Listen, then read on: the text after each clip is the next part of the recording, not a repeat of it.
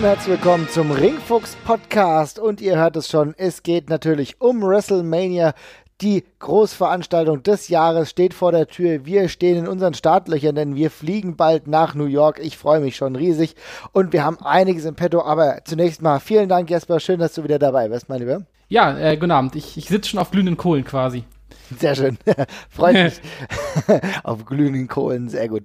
Ähm, mein Lieber, ich würde sagen, wir fangen mal an mit äh, dem, was die nächsten Tage so auf der Karte steht.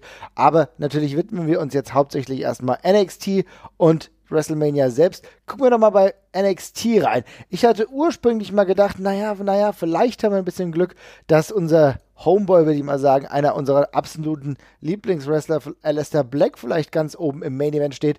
So weit ist es da nicht gekommen, aber Alistair Black, er kämpft zusammen mit Ricochet um die NXT Tag Team Title gegen die War Raiders.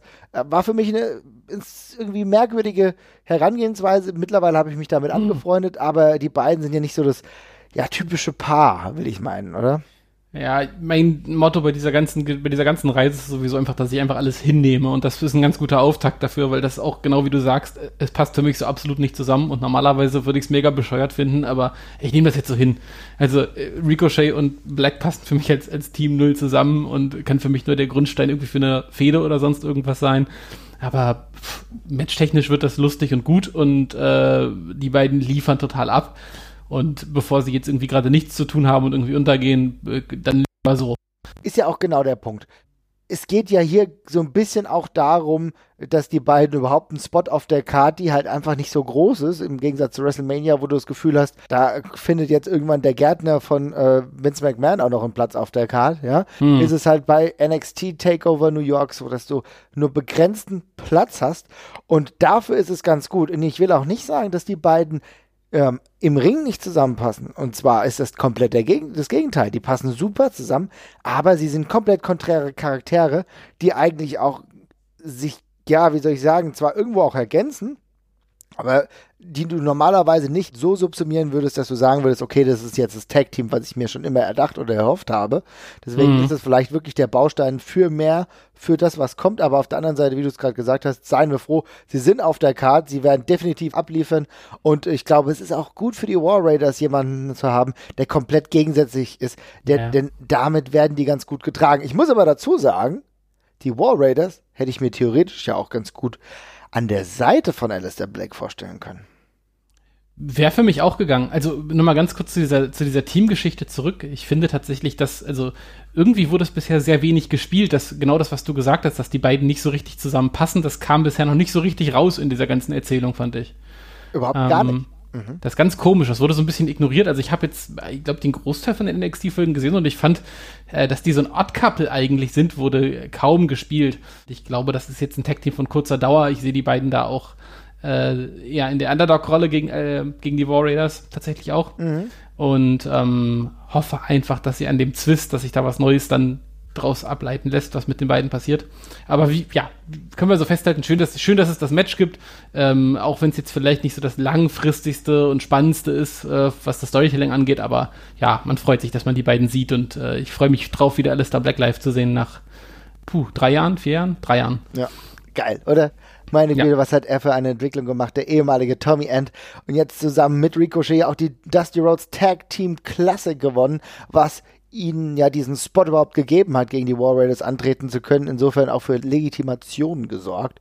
Also mhm. lassen wir uns da mal überraschen. Aber ich freue mich schon. Ich finde es auch gut, ganz ehrlich, ich bin noch nicht so mega abgeholt von den War Raiders. Ich weiß, was sie können.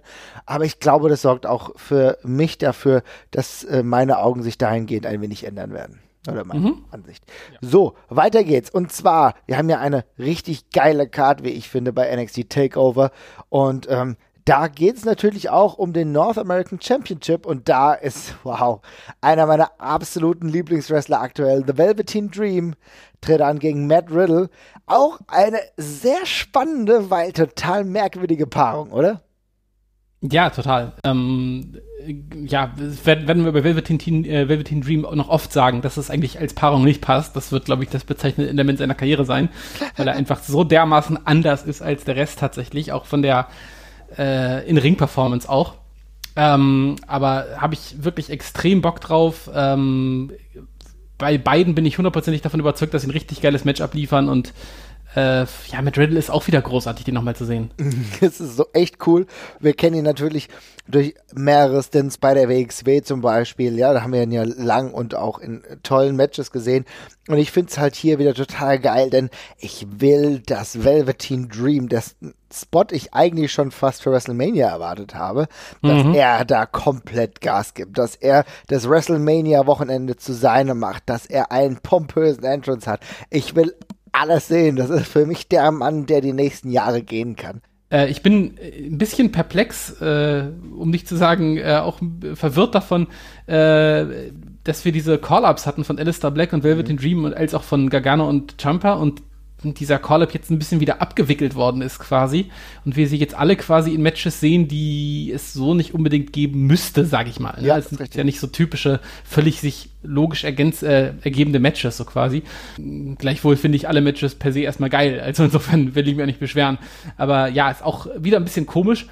Ähm, Matt Riddle gegen Dream ist so ein Match, äh, gemessen daran, was die beide eigentlich für eine Value haben für die WWE. Mhm. Äh, Finde ich den Anlauf ein bisschen kurz gefasst eigentlich, gerade für ein WrestleMania-Wochenende, wo ich mir eigentlich so ein bisschen größere, kulminierende Sachen in der Regel wünsche. Aber ähm, ich gehe davon aus, dass Dream danach dann tatsächlich bald hochgehen wird. Und insofern. Ähm ja, ist, ich finde es auch komisch, muss ich sagen. Ich finde es aber insofern sehr, sehr rettend und auch gut, weil ich hätte mega ein Problem damit, wenn er jetzt einfach nur hochgezogen worden wäre vor WrestleMania und das Einzige, was er macht, ist, dass er in so einer schwachsinnigen Battle Royale ist. Weißt du? Und mhm. das hätte ja so leicht passieren können, weil äh, es gibt genügend Stories, die da stattfinden. Und wenn es jetzt nicht gerade irgendwie gegen Kurt Angle oder so zum Beispiel, was ich zum Beispiel jetzt ziemlich geil finden würde, ja. Kurt Angle macht sein letztes Match und Velveteen Dream kommt raus und zeigt ihm, wo der Hammer hängt. Das würde ich zum Beispiel ziemlich cool finden, aber dann irgendwie einfach nur zu versauern, genauso wie andere Leute, die irgendwie hochgezogen worden und, äh, sind und dann irgendwie bei so einer Schwachsinns-Battle Royale, tut mir leid, darüber werde ich nachher noch das ein oder andere Wort verlieren, ähm, dann enden, dann ist mir das auf jeden Fall lieber. Und zusätzlich freue ich mich halt, dass Matt Riddle, der glaube ich auch gewillt ist, noch eine andere Seite von sich zu zeigen, jetzt dieses Match gegen Velveteen Dream hat, was ihm auch die Möglichkeit gibt, nicht nur ähm, den lockeren Bro rauszuhängen, der ein ganz ziemlich guter Shootfighter ist, sondern eine andere Dimension von sich zu zeigen. Insofern finde ich das eine ganz coole Ansetzung. Ja, nee, auf jeden Fall. Also auf dem Papier ist das erstmal schön und macht und wird auf live, live auf jeden Fall auch richtig Spaß machen. Ähm, beschwere ich mich auch wieder nicht drüber. Ähm, es ist ein bisschen überraschend, dass es auf diese Card geschafft hat, finde ich. Äh, aber äh, nehme ich so hin. Wie gesagt, das ist das Motto. Sehr gut. Was ich auch so hinnehme, ähm, hat so ein bisschen, ich, so ein bisschen das Gefühl aktuell verloren für die Women's Division von NXT. Da war ich mal mehr dabei. Mhm. Aber äh, das sehen viele Leute anders. Und zwar geht es jetzt gerade um das NXT Women's Championship Match. Und da geht es darum, dass vier äh, Frauen gegeneinander antreten. Champion ist natürlich Shayna Baszler gegen Bianca Belair gegen Io Shirai und Kairi Sane. Und das war zum Beispiel auch von vielen das Traummatch. Ich hatte nämlich mal gefragt, wir hatten mit unserem Ringfuchs-Account äh, jetzt mal rumgefragt, was deren Lieblingsmatch beim gesamten WrestleMania-Wochenende ist. Und da gab es natürlich nicht nur der Klabauter, dem das natürlich sehr gut gefällt, dass äh, Kyrie Sane in diesem Match ist, sondern auch der Grissom. Viele Grüße. Der nämlich wegen Io Shirai ähm, dieses Women's Four-Way-Match besonders gutiert. Also, das ist natürlich eine interessante Ansetzung. Wie stehst du dazu?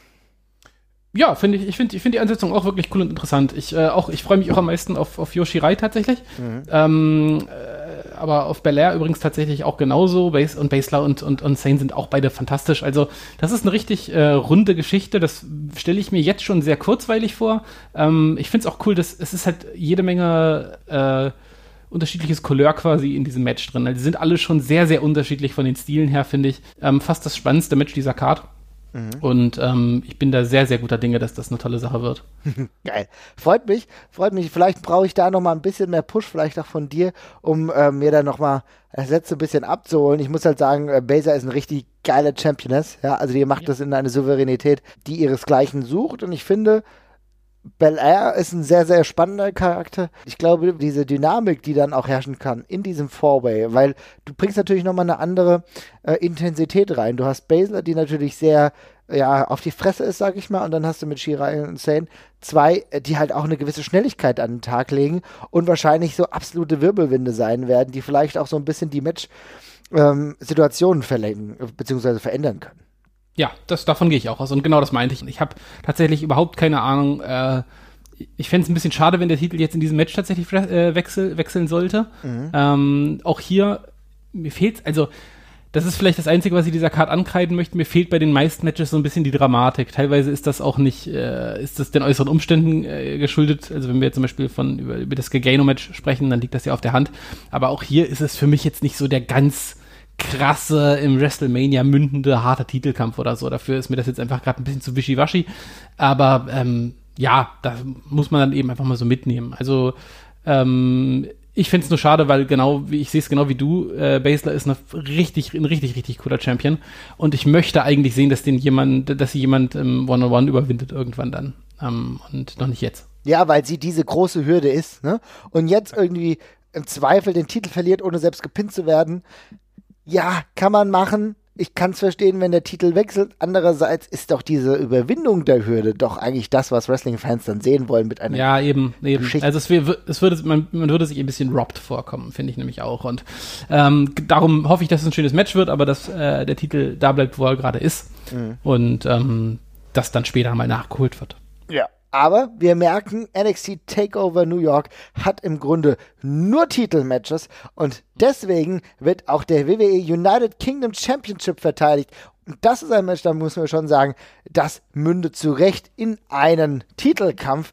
Pete Dunne gegen Walter. Walter, der vor einigen Monaten bei NXT UK aufgeschlagen ist, wirklich schon sein Zeichen gesetzt hat und äh, Spuren hinterlassen hat und jetzt natürlich diesen Titel von Pete Dunne haben will. Die beiden sind ja gegenseitig keine Unbekannten, haben gegeneinander schon öfter im Ring ja, gestanden, unter anderem bei der WXW.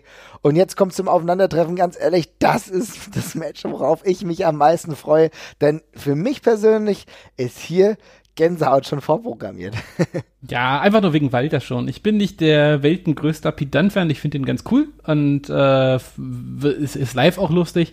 Aber Walter das erste Mal da jetzt live zu sehen, finde ich auch, also bei, bei der WWE live zu sehen, ist einfach ein totaler Kracher. Also im Moment, wo die Musik ertönt und dann Walter rauskommt vor der Menschenmasse, das wird für mich, glaube ich, ziemlich emotional. Ähm, ja, oh ja. Also ich fand es äh, ganz gerade ganz spannend, dass du meintest, dass es logisch ist, dass es im Titelmatch mündet. Also wenn ich nicht Indie-Wrestling gucken würde und nicht wissen würde, wer Walter ist, würde ich mir bei dem Match, glaube ich, sehr komisch vorkommen als normaler Fan tatsächlich, weil, also Walter ist jetzt aufge aufgekreuzt und hat natürlich auch schon ein paar Leute klein gehauen, aber also ein viel Aufbau war das jetzt auch nicht. Ne? Also wir hatten ja schon mal drüber gesprochen, dass das schon Titelmatch-Aufbau ist, der sich darauf verlässt, dass man weiß, wer die beiden sind. Und ähm, ja, auch hier also wieder so eine kleine Einschränkung. Aber mir persönlich ist das völlig wurscht, weil ich kenne Walter, ich kenne Pete Dunn, ich kenne die Vorgeschichte, die die beide teilweise auch haben. Und ähm, für mich, ich bin einfach so krass emotional drin und äh, da habe ich einfach richtig Bock drauf. Ja, so ist es. Also sehe ich ganz genauso. Es ist das erste große WWE-Match für Walter auf der ja, größtmöglichen Stage, äh, die er in der Kürze seiner WWE-Karriere eigentlich erreichen kann. Ja, und äh, finde ich richtig geil spektakulär. Und ich hoffe, da passiert vielleicht auch ein bisschen was mit dem Entrance oder so. Vielleicht wird auch ein bisschen groß aufgefahren. Würde ich, würde ich ziemlich feiern. Ja, ich kann es mir absolut vorstellen. Ob es einen Titelwechsel gibt, ja oder nein. Ey, die Zeit wird zeigen. Ähm, ich lasse mich da mega überraschen. Aber auch viele unserer Nutzer haben auch gesagt, dass es für sie das Match ist, auf die, äh, worauf sie alle Bock haben. Ja, zum Beispiel der Tobi äh, Bonsen VD hat auch gemeint, also er freut sich eigentlich auf alle Takeovers, aber ganz besonders auf Pete Dunne versus Walter. Ähm, das ist jetzt nur einer, genau der Super Thomas hat genau das gleiche geschrieben. Mir geht's genauso. Quiet Storm hat es auch geschrieben. Pete Dunne versus Walter. Das ist das Match. Und ich kann es niemandem verdenken, denn ich glaube, die beiden müssen auch mal zeigen, was die alles können. Allein für die Promotion, allein für die Brand NXT UK, glaube ich, werden mhm. die an das Äußerste gehen. Das haben wir damals schon gemerkt äh, bei Pete Dunne versus Tyler Bate, wo die eigentlich das Match of the Night rausgehauen haben. Und ich glaube, das ist der Ansporn, auch hier wieder zu zeigen, die UK-Brand, die kann schon was. Ja, ist ein Showcase-Match und ich finde auch, äh, wir haben ja über diesen etwas schleppenden Start von NXT UK auch schon gesprochen. Äh, ich finde auch, dass da, dass da jetzt was kommen muss und äh, das ist die perfekte Bühne dafür, um das zu präsentieren. Ja. Und dann haben wir im Main Event, ich denke, da sind wir uns alle einig, dass es der Main Event ist, NXT Championship, er wird ausgekämpft, Two out of Three Falls, Match. Johnny Gargano gegen Adam Cole. Adam Cole hat sich qualifiziert. Johnny Gargano war der logische Herausforderer. Dumm gelaufen, muss man sagen. Tommaso Ciampa, mm. der eigentliche Champion, verletzt. Ja, ähm, ist, also ich, es wird ein lustiges Match. Es interessiert mich auf dem Papier tatsächlich sehr, sehr wenig. Mhm. Also ich war, ich war nur an dem Ausgang dieser Fehde von Gargano und Champa interessiert tatsächlich. Wir hatten schon mal drüber gesprochen. Ich finde Adam Cole inzwischen ganz unterhaltsam, ist jetzt aber auch kein Wrestler, wo ich krass emotional involviert bin. Und so ist es eben, ohne dass irgendjemand die Schuld daran trägt. dass Verletzungen können einfach immer passieren. Aber so ist es dann eben, dass, ja, diese Storyline dann eben da so ein bisschen verpufft, zumindest gerade für den Moment. Man kann die wieder aufgreifen. Aber jetzt gerade ist das eben kein Title-Match, an dem man jetzt übermäßig interessiert ist, finde ich einfach. Sie haben noch das Beste getan, äh, um da in kürzester Zeit noch was aufzubauen wie gesagt, es sind zwei Wrestler, die prima Match miteinander haben können, sind beide cool, äh, beide sehr talentiert im Ringen und das wird eine runde Sache, aber es ist eben, und das muss, kann man eben auch ganz klar so sagen, eben Schatten gemessen daran, was da hätte sein können an der Stelle. Und ähm, da hat niemand die Schuld dran, aber es ist halt so. Ja, andererseits ist es für sie vielleicht gar nicht so schlimm, denn äh, sie starten eigentlich mit weniger Erwartungen, als äh, was ursprünglich geplant ist. Mm, also es ja. war ganz klar, dass Gargano gegen äh, Chiampa, was eine erneute Auflage dieses Matches, die hatten ja schon wirklich viele Matches gegeneinander äh, gewesen wäre. Das heißt, du hättest nochmal irgendeinen draufsetzen müssen. So ist es mit dem Two out of Three Falls Match einfach relativ easy zu sagen, okay, wir setzen die Akzente mal anders. Und Adam Cole kann jetzt, der ja sonst eher in der Midcard, in der Upper Midcard bei NXT aktuell rumgeschwommen ist, zeigen, dass er diesen Main Event Status auch verdient. Ich glaube, das ist kann sogar was Positives bewirken. Und ich muss ehrlich sagen, ich weiß, kann es nachvollziehen, dass du sagst, du hättest ganz gerne Ciampa gegen Gargano noch mal gesehen. Ich finde es fast cooler so, dass jetzt so ein bisschen ähm, Phoenix Rising jetzt für Adam Cole, der jetzt wirklich diesen Main Event Spot bekommt, aber er kann es mal zeigen und ehrlich gesagt freue ich mich allein, wenn er mit dieser Theme reinkommt. Das ist krasser Ohrwurm für mich ich weiß eigentlich, dass sein Stable, The Undisputed Era, ja irgendwie so die Latte Macchiato-Fraktion der äh, jungen Wrestling-Fans ist und so. Also es ist jetzt nicht mehr, weißt du, während die NWO so irgendwie düster und krasse Bullies waren und so weiter und so fort, sind äh, The Undisputed Era halt einfach ja, hagere Jungs, die jetzt nicht ganz so äh, furchteinflößend sind, aber trotzdem. Sind genau Lappen. Wissen. Ja, genau, genau. Aber sie wissen halt trotzdem, wie man äh, den Ring besteigt und wie man Siege davon trägt. Und insofern glaube ich, äh, kann das diese neue Generation eines prägenden Stables sein. Und ich lasse mich da einfach mal überraschen, ob Adam Cole auch im Ring beweisen kann, äh, dass er den Titel vielleicht würdig davonträgt. Sie wissen also, wie man den Ring besteigt, Marvin. Das hast du sehr schön ausgedrückt. Ja. ja ähm, was du da gerade gesagt hast, dass die Erwartungen, also dass die Erwartungen niedrig sind, ist vielleicht auch falsch ausgedrückt, weil wir wissen ja beide, was die im Ring können. Aber ich glaube, es ist das Match, auf, auf das man sich jetzt gezwungenermaßen erstmal einfach so einlässt, tatsächlich. Mhm. Und ähm, da ist tatsächlich Adam Cole einer von, also selbst wenn ich nicht der größte Fan von ihm bin, ich finde, er ist super gut da drin, ähm, aus solchen Matches, wo man eben keine Erwartung hat, was richtig Cooles rauszuziehen. Ja. Das ging mir damals mit Ricochet, Ricochet zum Beispiel auch schon so. Der aber verblüfft er dann eben einfach. Und ähm, insofern, das ist nicht das Verkehrteste. Dann hat man eben den Main Event, in dem man sich schön reinsteigern kann, während man da ist. Ähm, das ist ja auch in Ordnung. Also, äh, ja, ich meine, also ich wollte auch nur sagen, es ist, ähm, wie gesagt, nochmal eher den Fokus drauf legen, es hat da wirklich keiner Schuld dran, dass es jetzt so ist, wie es ist. Verletzungen passieren eben einfach und wenn man dieses Long-Term-Risiko geht, dass, dass mit, dass mit äh, Storylines eben kommt und das finde ich gut, dass sie das getan haben. Auf jeden Fall. So eine, so eine, so eine ausufernde Story erzählt haben. Das kann halt einfach passieren, das ist blöd, aber ähm, ja, aufgeschoben ist ja nicht aufgehoben. Also äh, kriegen wir dann noch hin. Ist auch vollkommen so, dass es in Ordnung ist. Für mich ist es trotzdem ein, ein Appell. Es bleibt dabei, dass ich genau ja. diesen langen Aufbau von ja. Storylines absolut bevorzuge. Ich finde es toll, dass es sowas gibt. Ich liebe NXT dafür, dass sie so Dinge forcieren. Insofern, es kann passieren. Wir sind alle nicht sauer. Ihr habt genügend ähm, Material, was ihr dann hochschieben könnt, äh, was dann auch die Position im Endeffekt füllen kann. Und insofern freue ich mich auf das Gargano gegen Chiampa Match irgendwann anders, aber jetzt erstmal die beiden gegeneinander. Spannende Sache. Ich weiß noch nicht genau, wer gewinnt. Ich habe irgendwie fast das Gefühl, dass Adam Cole den Titel davon trägt. Ja, ich weiß ehrlich gesagt nicht, was Gargano gerade mit dem Titel soll. Darum würde ich dem fast zustimmen. Also Gargano braucht diesen Titel jetzt wirklich überhaupt nicht, gerade in der Form. Mhm. Ähm, darum würde ich dem auch, glaube ich, tatsächlich mich anschließen wollen. Aber ähm, ja, bei NXT muss ich das ehrlich sagen, ich habe hab mich da zu wenig reingedacht, um da wirklich tolle Prognosen abgeben zu können, aber ich schließe mich dir jetzt einfach mal an. Ja, ich finde, ähm, The Undisputed Era ist momentan auf einem ziemlich guten Niveau. Also haben wir, sind ja dadurch, dass jetzt hier wieder jeder fit ist, auch äh, personell gut bestückt. Und ich kann mir vorstellen, dass so eine längere Title Reign von Adam Cole dem ganzen Produkt einfach gut tun würde. Auch weil er dann der gute, wunderbare Sneaky Heel ist, der immer wieder den Titel behält, auch äh, weil er seine Buddies hat oder weil er sonst irgendwelche fiese Matenten macht, aber einfach äh, trotzdem auch diesen ähm, Status hat. Und ich glaube, er könnte auch für frischen Wind sorgen, dass halt auch nicht, zum Beispiel nicht immer Johnny Gargano um den Titel kämpft, sondern vielleicht äh, der ein oder andere Mitkader, der dann hochkommt und Face-Mitkader, der irgendwie ja auch ähm, positiv wirken kann. Ich denke zum Beispiel an Keith Lee.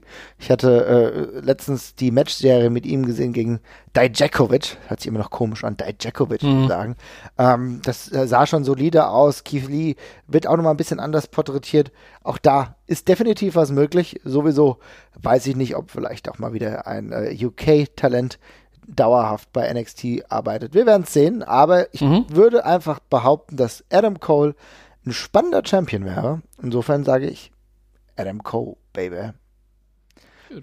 So, da mit sind wir dementsprechend durch. Das ist ja an einem Freitag, ja, während ich ursprünglich mal gedacht habe, wir würden die ganze Zeit samstags äh, ins Barclays Center gehen, ist es an einem Freitag. Es hängt auch Ja, ohne ab. Scheiß, also diese, diese ja. Zeitverschiebung wird noch mein Verderben sein. Ich habe das ich dachte auch bis heute, dass ich am Mittwoch zurückkomme, aber es ist der Donnerstag. Es ist alles ein bisschen schwierig.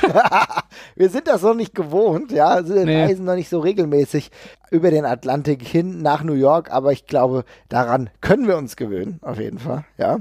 Und ich mhm. finde es ja auch total smart zu sagen von der WWE, naja, hier komm, wir gehen nicht, wir gehen nicht auf den Samstag, da ist ja Ring of Honor gegen New Japan, auch wenn sie es nicht zugeben würden, ja. Äh, auch wenn es bestimmt ganz andere Gründe hat, aber es ist schon gut für die Fans, die einfach keinen Bock haben, diese elendig lahme Hall of Fame Zeremonie sich anzugucken, sondern lieber voll auf Wrestling stehen.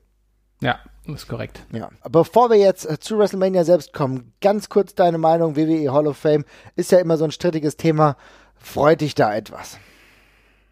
Ich weiß ehrlich gesagt nicht mehr, wer dieses Jahr da aufgenommen wird, wenn ich ganz ehrlich sein darf. Ich habe mir, also ohne Scheiß, mich interessiert das wirklich gar nicht, diese Veranstaltung. Ähm, ich gucke mir das dann irgendwie immer so einmal in den Highlights danach irgendwie an und erfreue mich dran, wenn da irgendwie jemand eine nette Rede gehalten hat. Aber ganz im Ernst, also mich interessieren schon keine Hall of Fames in richtigen Sportarten, das ist mir einfach völlig latz. Also ähm, es, ist, es ist cool, wenn diese Leute noch irgendeine Art der Anerkennung bekommen, aber ich muss mir das einfach nicht ansehen und nicht irgendwelche Reden anhören oder sowas. Ähm, und darum, ja, ist cool für alle, die es mögen, aber mir ist es ehrlich gesagt scheißegal. Ich kann es auch absolut nachvollziehen. Für mich war das aber damals, ich will ja ganz kurz sagen, wer alles reinkommt, die, die, die Generation X, also Triple H, Shawn Michaels, China, das ist äh, ein cooler Moment. Road Dogg, Billy Gunn und X-Pac. Dann die Hart Foundation, Harlem Heat, Tori Wilson, Sue Aitchison, keine Ahnung, wer das ist. Also, das ist aber der Warrior Award. Ist auch immer noch ein schwachsinniger Award, aber ja, wie auch immer. Und der Honky Tonk Man. ja, ja, liebe Leute. Gut. Bei allem Respekt, der Honky Tonk Man, nie ein Fan gewesen, hör ich auch nicht mehr. Insofern muss man mir schon hart erklären, warum der da dabei ist, aber ach, ich glaube, man sollte diese Diskussion gar nicht mehr führen, oder? Wen, ja, immer ganz im Ernst, wir müssen doch jetzt auch nicht darüber reden, ob jemand gerecht, äh, gerechterweise in der Wrestling Hall of Fame ist oder nicht, oder? Ja. Also ich meine, what the fuck? ja, es ist halt im Endeffekt so, ne? Ich glaube, vor, vor acht Jahren oder so hätte ich mich da schon noch echauffiert darüber. Da habe ich irgendwie der ganzen Sache einen anderen Stellenwert beigemessen. Mittlerweile muss ich zugeben, dass es mir irgendwie auch ziemlich egal ist. Ich muss aber sagen, was mich jetzt positiv gestimmt hat, ist die Tatsache, dass China äh, ja im Zuge der D-Generation X Teil der Hall of Fame ist. Denn äh, es war ja nicht, ihr Leben war ja nicht einfach, war nicht geprägt von ja, nur frohen Momenten und dass sie da äh, posthum dann noch so eine Darbietung äh, ja, bekommt, finde ich eine ganz coole Sache. Finde, bin ich auch extrem positiv überrascht von, ähm, als ich das gelesen hatte. Das ist mir irgendwie, ich weiß nicht, seit wann das feststeht, aber ich habe es zum ersten Mal vor ein paar Wochen irgendwie, vor zwei Wochen oder sowas gelesen. Ähm, da war ich wirklich extrem begeistert davon, weil sie ja nun wirklich eine der Personen war, die so ein bisschen ja, aus dem kollektiven WWE-Gedächtnis halt so ein bisschen rausgestrichen worden ist. Ähm, was man ein Stück weit verstehen kann, wenn man nicht unbedingt halt äh, mit dem äh, ja, letzten Lebensabschnitt von China, der ja äh, eher tragisch war, unbedingt in Verbindung gebracht werden möchte aus Corporate-Sicht. Ähm, gleichzeitig ist aber immer sehr, sehr schade fand, weil sie eben doch schon eine extrem wichtige und gravierende Rolle damals gespielt hat. Und umso schöner finde ich es, dass man das jetzt noch geschafft hat und eine Schleife drum macht und ähm, da offenbar keine persönlichen Befindlichkeiten mehr im Raum stehen, die das verhindern. Ja, finde ich super. Also das ist auch ein Stück weit Zugehen auf den Menschen äh, China, auch wenn sie halt nicht mehr lebt. Aber ich glaube, es ist aber auch nicht, ähm, wie soll ich sagen, es ist nicht ähm, abzustreiten, dass sehr, sehr viele von der Online-Community einfach darauf hingewirkt haben. Also es war ja immer mhm. wieder Thema, es war immer wieder Thema, äh, führt äh, China in die WWE Hall of Fame ein. Es gab, es gab mehrere Leute, die gesagt haben, macht das, macht das. Im Zuge der Women's Revolution, die es jetzt aktuell gibt, war sie trotzdem auch davor jemand, der das Wrestling mehr oder weniger hochgehalten hat und nicht nur äh, die äußerlichen Gegebenheiten ähm, einer Frau irgendwie in den Vordergrund gestellt hat und war ja auch für viele ein starker Anker und auch für die eine oder andere Wrestlerin ein Grund zu sagen, sie wollen Wrestler werden. Und ich finde es cool und ähm, Mensch hat einfach viele Facetten und äh, dass man das jetzt nicht komplett unter den Tisch kehrt oder beziehungsweise dementsprechend so ähm, ja gravierend bewertet, dass sie nicht rein kann, freut mich, dass die WWE da mal ein bisschen weiterdenkt. Insofern, mhm. damit können wir eigentlich die WWE Hall of Fame 2019 fast bewenden lassen. Wir werden uns den ganzen Spaß definitiv nicht geben, denn wir wissen Besseres mit unserer Zeit anzufangen, oder? Ja, also ich auf jeden Fall nicht. Ich weiß nicht, was du vorhast, aber ich gucke das nicht. nee, auf gar keinen Fall.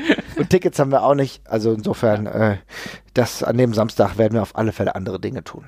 Ja.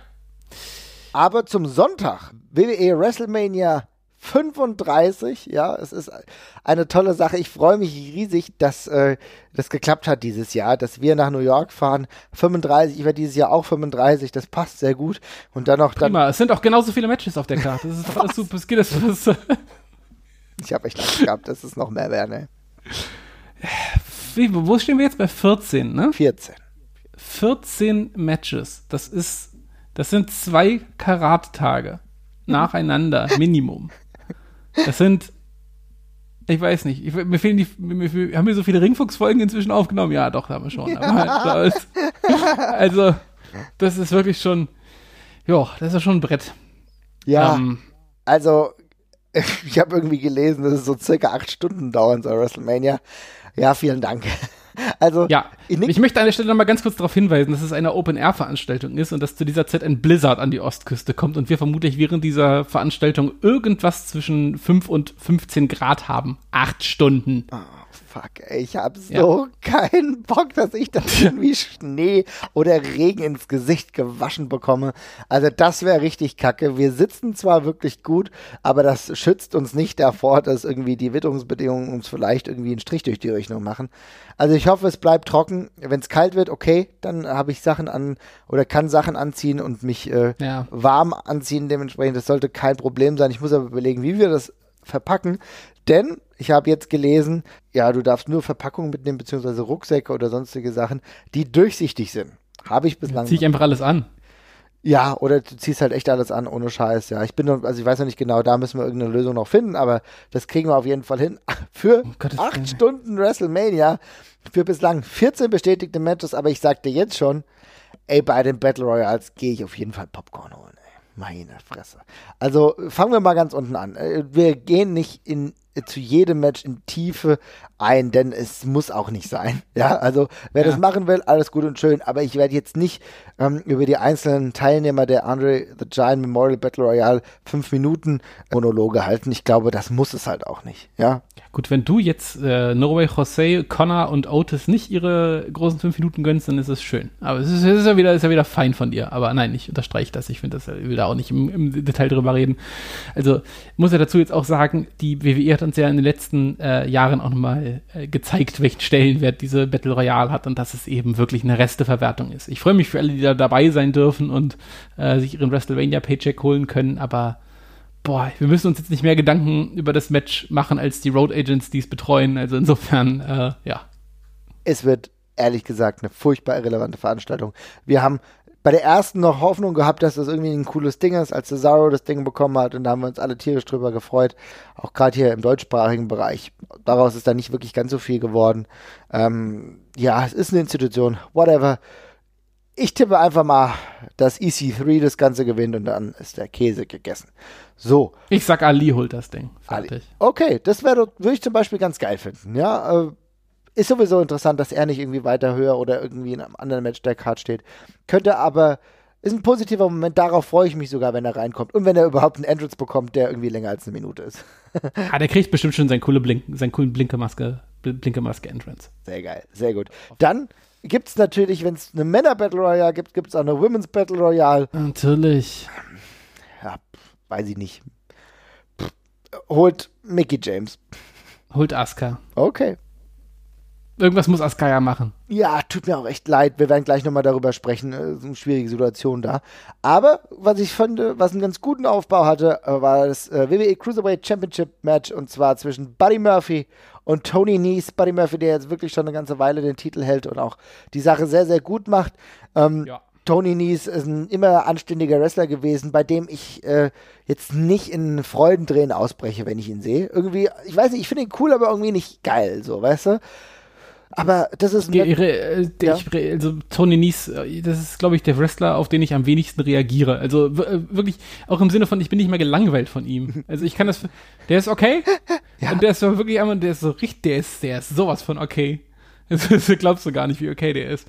Aber ja, ich habe also das löst wirklich bei mir auch äh, sehr wenig aus. Aber das Match wird, glaube ich, cool. Ich bin äh, von Buddy Murphy auch äh, tatsächlich ein Fan. Ich äh, finde den, den Run tatsächlich wirklich richtig gut. Mhm. Ähm, und ähm, das, die harmonieren auch gut miteinander, glaube ich. Und äh, ich glaube, das wird, das wird eine sehr unterhaltsame Geschichte. Muss man halt mal ein bisschen, ein bisschen drauf achten, wie dann so das drumherum ist. Äh, wenn dann eben gerade irgendwie die letzten 40, 50.000 Leute gerade ins Stadion kommen, dann ist das eben auch immer so eine halb emotionale Veranstaltung. Aber ähm, das sehen wir dann. Genau, das sehen wir dann. Äh, hatten wir in den letzten Jahren ja auch immer schon wieder gute mhm. Cruiserweight-Title-Matches, äh, die es ja auf die erweiterte Card geschafft haben. Insofern, Tony Nies äh, wird, glaube ich, aber den Anspruch haben, genauso wie Buddy Murphy, da positiv zu überzeugen. Und äh, da gucken wir einfach mal. Wirklich, wir gucken mal. Und ich hoffe, dass Tony Nies noch einen krasseren Charakter bekommt. Weil ich schon das Gefühl habe, der könnte eigentlich der, der bessere Narzissist ja, werden. Äh, ja, es fühlt sich es fühlt sich gerade noch sehr nach Handbremse an. Das finde ich nämlich auch. Ich ja. finde, ich habe ich habe andauernd so ein bisschen das unterschwellige Gefühl, dass der mich gar nicht, dass der mir gar nicht so egal sein sollte eigentlich. Genau. Und dass da noch, dass da noch viel mehr kommen könnte. Ähm, aber ja, das ist auch für die Cruiserweights natürlich nicht eine ganz einfache Geschichte, muss man ja fairerweise auch sagen. Ähm, das die Möglichkeit, sich so zu entwickeln, wie sie es jetzt gerade tun, gibt es ja auch noch nicht so ewig lang. Und jetzt gerade habe ich zum ersten Mal seit längerer Zeit wieder das Gefühl, dass es in die richtige Richtung geht. Und ich hoffe, es bleibt dabei. Ja, hoffe ich auch. Und äh, ich hoffe, dass es auch ein spannendes Match geben wird, und zwar um die WWE Women's Tag Team Championship. ist ein Fatal Four-Way Match. Die Boss in Hack Connection, die aktuellen Champions Bailey und Sasha Banks gegen die Divas of Doom, Beth Phoenix und Natalia, gegen die Iconics also Billy Kay und Peyton Royce und Tamina und Nia Jax. Ich habe so ein bisschen die Hoffnung, dass die Iconics den Titel davon tragen. Ja, hoffe ich auch. Ich fand es übrigens gerade beeindruckend, dass du es geschafft hast, den Namen von Tamina so halbwegs enthusiastisch auszusprechen. Das hätte ich auch nicht mehr gedacht, dass wir das noch hinbekommen, aber ähm, ich bin ein ja, Quell der Freude hier, mein Lieber. Das ist richtig. Das Excitement überwiegt gerade alles. Ne? Mhm. Hab da tatsächlich auch, auch tatsächlich Bock drauf. Ich finde äh, smarte Idee, dass äh, also gerade auch diese Leute in so einem in so einem Tag Team Four-Way zu verwursten. Ähm, bei Bailey und Sasha Banks hätte ich ehrlich gesagt nicht gedacht, dass mir das irgendwann nochmal gefallen wird, dass die als Tag Team antreten, aber inzwischen ist alles, was sonst in dieser Story passiert ist, für mich so weit weg, dass ich es auch einfach wieder hinnehme. Und auf die Iconics freue ich mich sehr, sehr, sehr und habe sie auch als. ja. Äh, und bei den Iconics freue ich mich auch einfach äh, sehr drauf, dass, äh, dass ich die jetzt mal live sehe und habe sie auch als heimlichen Favoriten auf den Sieg hier. Und das Geile ist, ich will die wirklich sehen. Ich habe da richtig Bock drauf. Ich finde, das ist irgendwie, die gehen mir so auf den Sack und genau deswegen finde ich so cool. Und sie lösen etwas in mir aus. Und das ist das beste Argument zu sagen, okay, ich will die sehen. Und ich finde es auch eigentlich ganz cool, dass du ja, du kannst jetzt sagen Divas of Doom, naja, okay, danke für den Namen, aber ich finde es auch irgendwie ganz cool, dass man Beth Phoenix, die immer noch mega fit aussieht, wo man denkt, naja, die könnte auch noch gehen, dass man die da reingesteckt hat mit Natalia, gut, Natalia hat für mich so ein bisschen aktuelles Toastbrotniveau. Also, also es ist ein wenig geschmackvoll und es ist halt da. Aber ähm, wir müssen das auch positiv sehen. Ich finde es auf jeden Fall jetzt keine Belastung für dieses Match. Und äh, wenn am Ende die Iconics gegen die Boss and Hack Connection dementsprechend das Match hauptsächlich gestalten, hätte ich sehr, sehr geringe Bauchschmerzen. Ganz im Gegenteil, ich würde mich darüber freuen, denn wir wissen alle, was Bailey und Sascha Banks im Ring können. Und gegen die Iconics kann das echt gut werden. Und ich hoffe, dass dieser Titel, den ich klasse finde, ich finde es super, dass es diesen Tag Team Titel gibt. Ich finde, wir haben mittlerweile genügend Frauenwrestlerinnen, wir haben genügend Wrestlerinnen, die einfach auch ähm, in diese Richtung gehen können und die auch um einen gemeinsamen Titel kämpfen können. Insofern finde ich das super und ich finde es super, dass er auch diesen Platz auf der Card bekommt. Ich hoffe, es ist die Main Card. Ich hoffe, es ist nicht die fünf Stunden Pre-Show, bei der ich mir dreimal Popcorn geholt habe. Hoffe ich tatsächlich auch, ja. Genau. Und dann gehe ich auch schon zum nächsten Match. Wir rattern das hier ein wenig durch. Wir werden bestimmt noch Matches haben, über die wir noch länger sprechen. Etwas länger sprechen wir vielleicht über das Match äh, um den United States Championship Title. Und zwar Samoa Joe, der aktuelle Champion, bekommt es zu tun mit Rey Mysterio. Ich muss sagen, ich fand es in Ordnung, dass Rey wieder da ist. Es ist etwas ja, es ist interessant. Also dieser Zwiespalt, äh, der sich in mir aufgetan hat. Auf der einen Seite fand ich es cool, ah, Ray Ray wieder da und dann irgendwie, ach naja, ist irgendwie doch gerade ziemlich egal.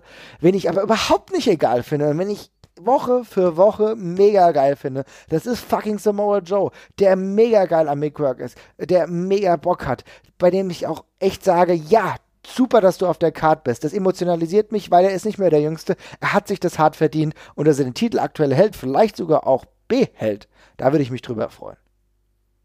Also ich muss jetzt gerade mal ganz, ganz dringend und sofort eine Lanze für Rey Mysterio brechen. Weil so, ich mach hab, das. Mir war dieses Comeback am Anfang völlig wurscht und ich finde die Leistung von ihm nach dem Comeback unfassbar gut.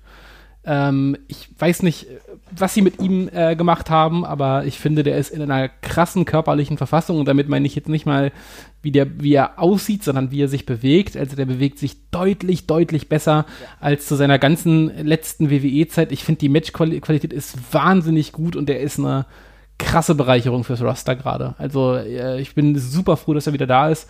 Und ähm, ich, Rey Mysterio, der auch nur halbwegs in Shape ist, ist ein ganz fantastischer Wrestler und einen, den ich immer total schätzen werde. Samoa Joe ist auch der Hammer und insofern, ähm, ja, ein bisschen überraschend für mich selbst, weil ich dieses Match lange Zeit nicht habe kommen sehen oder nicht auf dem Zettel mhm. hatte. Das ist ja auch ein bisschen random, sage ich mal. Ja. Äh, es ist aber trotzdem zu einem meiner Top, ja, weiß ich nicht, drei oder fünf Matches dieser Karte auf jeden Fall geworden. Also ich habe da tierisch Bock drauf. Es ist eine, natürlich eine Match-Story, ähm, die sich so ein bisschen von selbst schreibt, mit Samoa Joe als Big Bad Bully, der eben Rey Mysterio ordentlich triezen wird und versuchen wird, ihn halt auf dem Boden zu halten, während der dann hoffentlich mal irgendwann loslegt wie die Feuerwehr, wenn er eben mal ein paar Moves aneinanderreihen kann. Ähm, der Ausgang ist für mich tatsächlich auch hier relativ offen, weil Samoa Joe diesen Titel in meinen Augen nicht braucht, sondern eigentlich auch für Größeres prädestiniert sein könnte jederzeit. Ähm, und darum ich nicht unbedingt sage, der muss diesen United States Titel behalten oder sonst irgendwas. Ähm, es ist also offen und ich bin davon überzeugt, dass es ein geiles Match wird und darum freue ich mich total drauf. Also ein Highlight für mich tatsächlich dieser Card. Ja, sehe ich absolut genauso. Ich kann mir gut vorstellen, dass der Titel sogar wechselt. Wer weiß. Wir haben in der Story jetzt auch so ein bisschen gemerkt, dass das Involvement äh, von Rey Mysterios Sohn ein bisschen zugenommen hat. Er ist zumindest immer in, äh, auf der, Kam in der Kamera zu sehen. Wer weiß, vielleicht ist der Ringside, vielleicht gibt es dann irgendwie eine Diskussion mit Samoa Joe, dass er dann was macht. Er ist, er ist dann dementsprechend abgelenkt. Rey Mysterio macht dann eine ganz äh, markante Aktion und äh, sichert sich dadurch den Sieg. Irgendwas in diese Richtung könnte ich mir theoretisch vorstellen. Ich äh, halte das aber sonst gedanklich auch offen. Für mich ist nur wichtig, dass die genügend Zeit bekommen. Denn der Aufbau, der war absolut solide jetzt, aber ich will halt auch, dass die Zeit bekommen. Vielleicht auch ein paar Situationen kreieren oder Moves raushauen, die ich jetzt nicht so erwartet hätte. Also ich meine, es kann natürlich ein super Standardmatch werden, aber wenn sie so fünf Minuten extra bekommen und noch ein bisschen eine andere Intensität an den Tag legen können, dann kann das wirklich einer der Highlight-Matches auf dieser Card werden. Ja, sehe ich auch so. Also ich freue mich tierisch drauf und bin völlig überzeugt davon, dass das, ein, dass das ein richtig cooles Ding wird. Also Rey Mysterio überrascht immer noch, finde ich. Das ist das Schöne an der ganzen Geschichte. Mhm. Der, man weiß, wie gut er ist, aber ich finde, der liegt auch immer noch bei solchen Momenten was drauf. WrestleMania Rey Mysterio Matches sind in der Regel sowieso immer geil, finde ich. Das ist und, ein sehr, sehr ähm, guter Punkt. Er ist eigentlich, äh, also, ich will jetzt nicht sagen Mr. WrestleMania, aber er ist schon jemand, der nochmal eine Schippe drauflegen kann, wenn es sein muss, ne? Auf jeden Fall. Und ähm, Samoa Joe liefert auch ab, wenn er abliefern muss. Und ja, wird, wird geil. Habe ich, hab ich Bock drauf. Und ähm, ja, wie schon gesagt, ein ganz heißer Anwärter für mich auf ein, äh, ein Stand-Match des, des, des Abends auf jeden Fall. Ja, definitiv ich habe eher meine Schwierigkeit mit dem nächsten Match. Und zwar äh, WWE Intercontinental. Oh, wir, wir, wir, ja? ja? wir leiten jetzt den Dreierblock ein von Matches, die Jesper nicht interessieren. Ja, aber fang an. Okay, alles klar. Ja, damit habe ich ein bisschen meine Probleme und zwar mit dem WWE Intercontinental Championship Match. Bobby Lashley gegen Finn Balor. Ich liebe Finn Balor, aber Bobby Lashley hat es leider nicht geschafft, in die Gruppe der Relevanz zu kommen bei Marvin Mendel. Es tut mir leid. Ich weiß nicht, es fällt mir schwer, dazu irgendwas zu sagen. Ja, geht mir auch so. Also die WWE hat mir auch antrainiert, dass ich äh, bei Finn Balor erst wieder hingucke, wenn halt irgendwie mal drei, vier Wochen was Spannendes am Stück passiert, weil gerade schwebt der halt gefühlt seit äh, Urzeiten in der Irrelevanz so ein bisschen herum. Und ähm, bei Lashley geht es mir genau wie dir. Und insofern ist es ein Wrestler, den ich tendenziell sehr mag, der aber gerade eben rumdümpelt gegen einen Wrestler, mit dem ich sehr, sehr wenig anfangen kann, um einen Titel, der jetzt nicht wahnsinnig wichtig ist in der Storyline, die nicht vorhanden ist so richtig. Also, ja, da können wir Bier holen gehen für 40 Dollar oder was das kostet. Mindestens. ja, ich weiß nicht. Ich würde so gerne ein Finn Baylor Match höherwertig auf. Ja, haben. ich auch, aber machen wir es doch kurz. Das interessiert uns beide nicht und das ist auch okay so. Bei 14 Matches müssen wir irgendwas geben, wo wir sagen, na, und das ist eben Teil des Dreier-Blocks und das ist okay. Ja, muss auch sagen, ich habe die Story nicht so verstanden. Also habe dieses ganze Mischmasch nicht verstanden mit Leo Rush, der da noch mitgemischt hat. Und es war mir auch einfach, der wahrscheinlich war es mir auch einfach zu egal. Ja, also ja. ich glaube, man muss es einfach so festhalten. Und Nächstes deswegen, Match. Ja, bitte? Nächstes Match. Nächstes Match. Und deswegen gehen wir auch genau weiter zum nächsten Match. Ah, ja, da ist der Aufbau verständlich ein bisschen besser, aber irgendwie so richtig. Das False Count Anywhere Match. Shane McMahon gegen The Miz. Ich finde es schade, dass The Miz genau diese Position bekommen hat, denn ähm, ich hätte ihn gerne weiter oben auf der Karte gesehen, vielleicht sogar gegen Finn Baylor. ja, hätte ich, sogar, hätte ich sogar echt cool gefunden. Die beiden gegeneinander, auch ein unterschiedlicher Stil, den der andere fährt. Aber fucking Shane McMahon 2019 bei WrestleMania, was kein absolutes Abrissmatch ist. Nein, überhaupt nicht. Was ist los? Was ist los mit eurer Shane McMahon, ähm, ja, wie soll ich sagen, Hysterie. Ich fand Shane McMahon immer geil, aber die WWE hat es geschafft, mir Shane McMahon irgendwie total madig zu machen ja, da einfach jetzt einfach nichts mehr zu suchen, ne? Sagen wir es, wie es ist. Also, Zumindest ist im Ring nicht. Als Offizieller, als General Manager, alles cool, aber warum denn die ganze Zeit im Ring? Ja, ich, was willst du dazu noch sagen? Also ich, das einzig Positive für mich an der ganzen Geschichte ist die Rolle von The Mist tatsächlich, die jetzt entstanden ist, weil ich finde, äh, Wholesome Babyface Miss eigentlich total angenehm. Finde ich eine super geile Geschichte. Ich finde, der hat sich auch gerade einen Face Run verdient, ja. Äh, über den ich mich sehr freue. Und das daran, das finde ich wirklich klasse. Und ich hoffe, dass man das noch ein bisschen mitnimmt. Ja, dieses ganze Tag Team war Quatsch. Alles mit Shane McMahon ist Quatsch. Ich also auch der World Cup, den er bekommen hat, war Quatsch. Ja, der ist der beste Wrestler der Welt. Ja, aber äh, der World Cup, den er damals bekommen ja, hat. Ja, ja. Also, und was soll ich dazu sagen? Wir werden von dieser, ich weiß nicht, wie man dieses Match in der Halle verfolgen kann, ob man das gut sieht auf den Screens oder dergleichen. Wenn nicht, ist ehrlich gesagt auch egal. Und ansonsten hoffe ich, dass äh, The Miss irgendwie ein bisschen Schwung aus der ganzen Geschichte mitnimmt bin gespannt drauf, wie 90.000 Leute darauf warten, dass ein Heel Shane McMahon von irgendwas runterspringt und das dann vermutlich auch noch tut aus Gründen. Ich, ach, es ist mir, es ist mir wirklich egal. Aber es ist okay. Es ist eins von 14 Matches. ja, ich will aber trotzdem eine kleine Lanze dafür brechen, dass die Storyline in Ordnung war. Also, ähm, Boah, ja, also ich weiß nicht. also im Ernst? Dafür, ja, ich fand dafür, dass es mir halt egal war. Ich fand es schon, der Aufbau war in Ordnung. Das Problem ist, hättest du jemand Interessanten hingesetzt statt Shane McMahon, wäre das wirklich gut gewesen. Das Problem war, es war halt ja, Shane McMahon. Dann, also sorry, dann ist es aber auch keine gute Storyline. Ich kann, natürlich, kann, natürlich kann ich die Story von Herr der Ringe nehmen und dann einfach die Leute austauschen. Und wenn dann irgendwie fucking Mutter Beimar da sitzt statt Sauron, dann ist es auch keine gute Storyline mehr. Dann ist es scheiße, weil die Charaktere, die dabei waren, scheiße waren. Das kann man ja auch mal ganz, ganz klar so sagen. Ne? Also, wir müssen jetzt auch nicht, nicht keinen Applaus dafür spenden, dass die WWE es geschafft hat, eine Storyline zu schreiben über drei Monate, die so ein bisschen Sinn gemacht hat. Und wenn da immer noch Charaktere bei sind, also ich meine, so tief sollten wir die Messlatte jetzt auch nicht ansetzen. Es ist einfach, sagen wir es doch, wie es ist. Es ist uns scheißegal. Es ist doch, aber es ist doch okay. Es ist doch wirklich okay. mein Kampf, Jesper irgendwie davon zu überzeugen, dass nicht alles scheißegal ist. Aber nee. er hat hier fehlgeschlagen, aber er wird auch ja. fehlschlagen im nächsten. Vielleicht, wir werden es sehen. Mm, ja. Kurt Engels Farewell Match. Kurt Angle gegen Baron Corbin. Ich hasse euch dafür, dass ihr sowas tut. Ohne Mist, Kurt Angle ist ein Wrestler, der einmal so geil war, der mittlerweile wirklich limitiert ist und wirklich auch nicht mehr großartig viel gehen kann. Das hast du in mehreren Matches gemerkt. Du hast gesehen, okay, er ist limitiert. Da muss schon jemand dabei sein, der sehr, sehr erfahren ist, der auf seiner Seite auch weiß, wie Akzente zu setzen sind, um auch mittlerweile leider auch Kurt Angle zu tragen, gerade bei einem Farewell-Match. Und dann wird Baron fucking Corbin ausgewählt. Was ist denn los mit euch? Ja, verstanden habe ich das auch nicht. Also ich muss dazu sagen, ich ähm, bei den, in den letzten Wochen ist bei mir tatsächlich so ein bisschen gekippt, ob ich Kurt Angle gerade überhaupt noch im Ring sehen möchte, egal gegen irgendwen. Also ich mhm. fand es jetzt zuletzt schon hart bedenklich tatsächlich wieder wie er sich präsentiert hat, aber es ist okay. Sein letztes großes Match gönne ich ihm auch noch. Baron Corbin da als Gegner.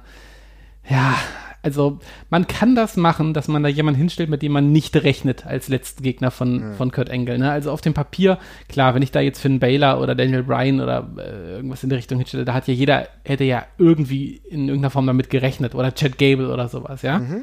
Aber zum Beispiel, ich hätte mir Kurt Angle gegen The Miz ganz gut vorstellen können dass Kurt Enkel halt irgendwie zu The Miz geht und sagt, ey, was machst du hier eigentlich? Du bist hier irgendwie seit 15 Jahren, du bist viel geiler, als du eigentlich selber weißt. Und du klopfst dich hier aber WrestleMania mit Champion Man. Was soll der Kack?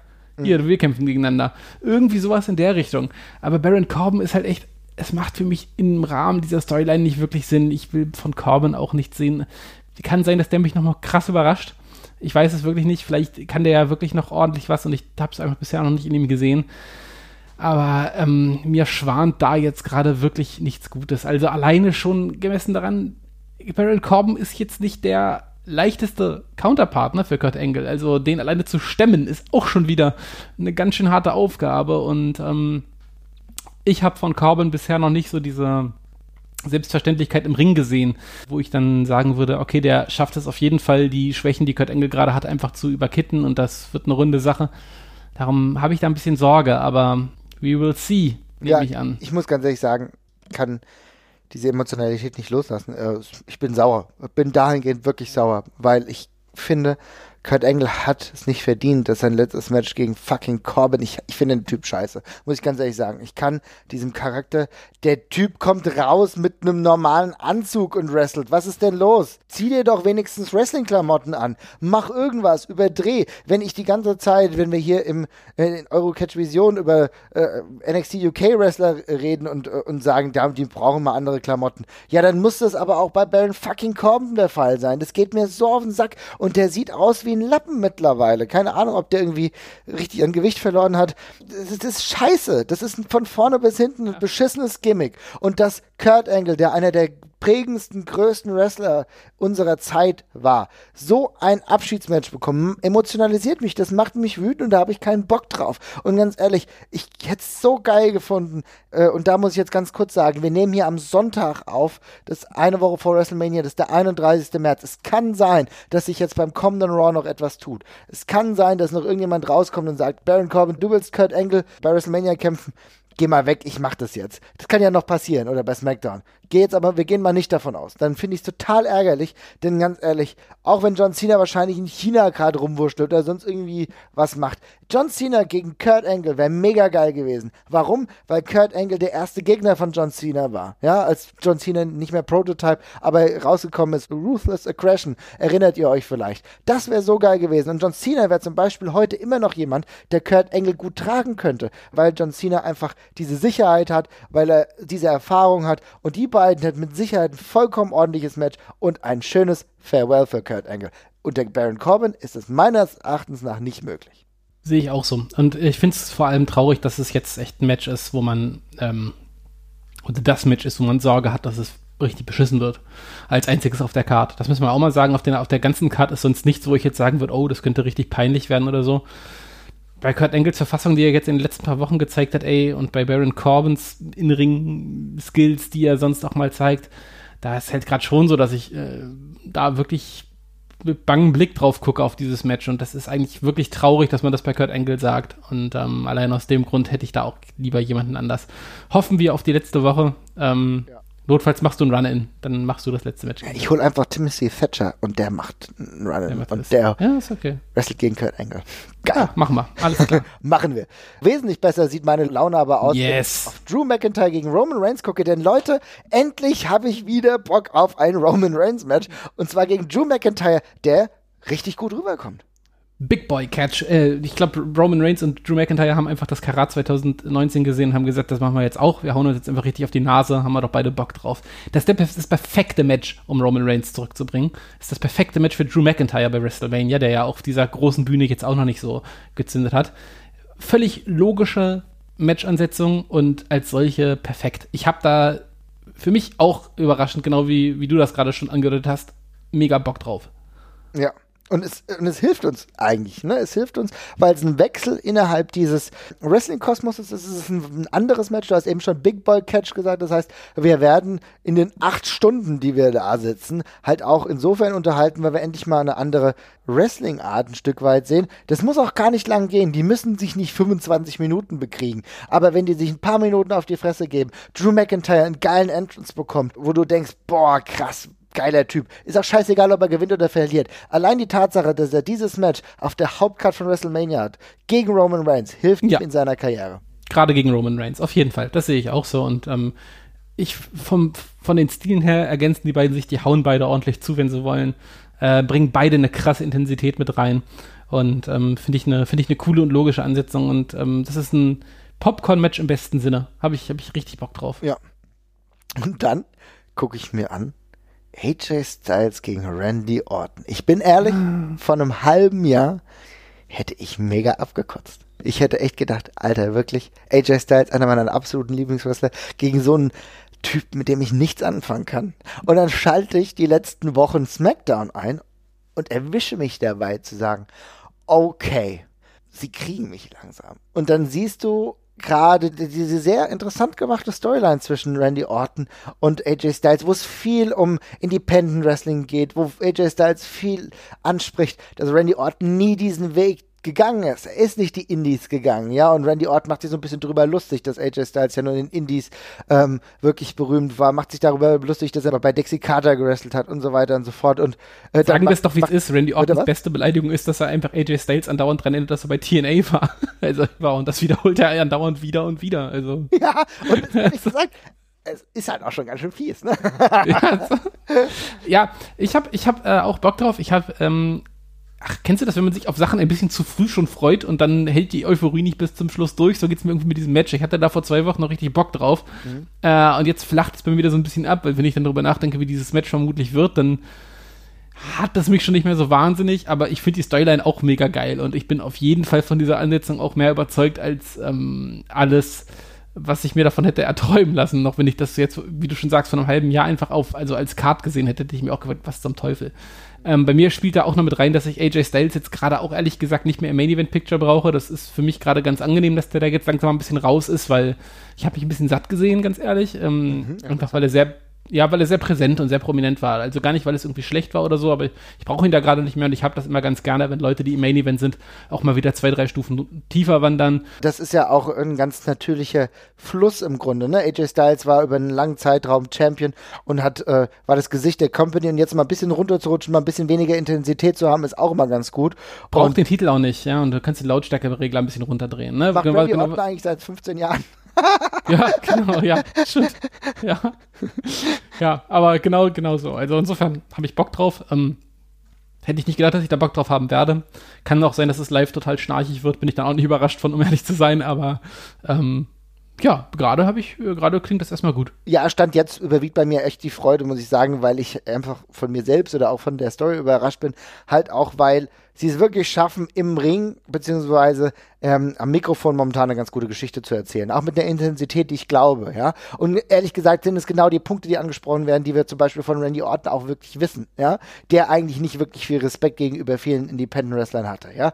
Der sich auch schon mal abfällig über den ein oder anderen Flipping Dude geäußert hat, ja. Aber, äh, und dann ist es aber geil, dass AJ Styles sagt, ja, dein größter Move ist ein Rip-Off vom Diamond Cutter. So, bam, so, weißt du, es ist halt ja. so, wir stechen genau da rein, wo es weh tut. Und dann sagt der Randy Orton, ja, aber das schicke Stable, was du da hast, mit diesem äh, Wolfpack-Sign, hm, naja, gut, ja. weißt du Bescheid. Also da gibt's die, geht's die ganze Zeit hin und her und das finde ich geil. Und ich mag das, dass das so eine Vermischung zwischen Realität und, ja, und äh, dieser Wrestling-Welt einfach passiert. Und auch diese, wie soll ich sagen, diese Gefühle mitnimmt, die viele Wrestling-Fans mit sich rumtragen. Ja, dass dann AJ Styles halt immer noch der Indie-Hero ist, ja, auch der, weiß Gott ja nicht mehr ist. Also ich meine, aber er kommt daher und dass Randy Orton halt so das böse, ähm, ja, wie soll ich sagen, vollgefressene WWE-Monster ist, nur halt durchaus gut gebaut. Ja, das ist das, das trifft sehr gut. Er ist einfach äh, völlig grundlos, restlos von sich überzeugt und AJ Styles, der hart gearbeitet hat, ist der Trottel dafür, dass er hart gearbeitet hat. Das ist einfach, das ist eine geile Story. Also ich finde das super. Das ähm, hab da auch Bock drauf. Ja, auf jeden Fall. Jetzt will ich aber wissen von dir. No Holds Barred Match. Triple H's Career will be on the line. Batista versus Triple H. Zum ersten muss ich ganz kurz sagen, ich freue mich, dass Batista wieder da ist. Vielleicht nur für dieses eine Match. Was hältst du von dem Fädenaufbau? Ach du, es ist mir ehrlich gesagt Wumpe. Ich war so froh, dass Batista wieder da ist. Das war so, mein, meine, meine Reaktion war, Batista ist da. Yay! Catch gegen Triple H. Okay. Es ist ein No-Holds-Barred-Match. Okay. Und Triple H's Karriere steht auf, der, auf dem Spiel. Okay. Also, alles, was mit Triple H zu tun hat in dem Zusammenhang, ist mir egal. Ich fand es ein bisschen ähm, sehr ambitioniert, die Fehde darum aufzubauen, dass äh, Batista angeblich noch die Rechnung mit Triple H offen hat ähm, die Erzählung habe ich jetzt in den letzten Jahren ehrlich gesagt so nicht mehr mitbekommen. Aber äh, ich bin einfach so froh da, äh, darüber, dass wir Batista wieder äh, dabei haben, dass wir für, vor ein paar Folgen doch für völlig unmöglich gehalten haben. So lustig, ne? Ist gar nicht so lange her, aber, da haben wir drüber ja. gesprochen, ne? Aber es kam ja auch wirklich völlig aus dem Nichts. Es kam ohne Andeutung, war auf einmal einfach wieder da und da bin ich super froh drüber. Äh, gegen Triple H brauche ich jetzt persönlich nicht, aber ey, so als Throwaway-Match ähm, finde ich super und dann schauen wir mal, was sich daraus entwickelt. Ja, ich finde, also der Aufbau war solide. Ja, jetzt, oh, ich fand die Intensität, die du bei den beiden dann gemerkt hast, als sie halt im verbalen Duell waren, fand ich gut. Ja, es war so ein bisschen holter die Polter. Also es war jetzt kein fünf Monate Aufbau, das hast du ja gemerkt.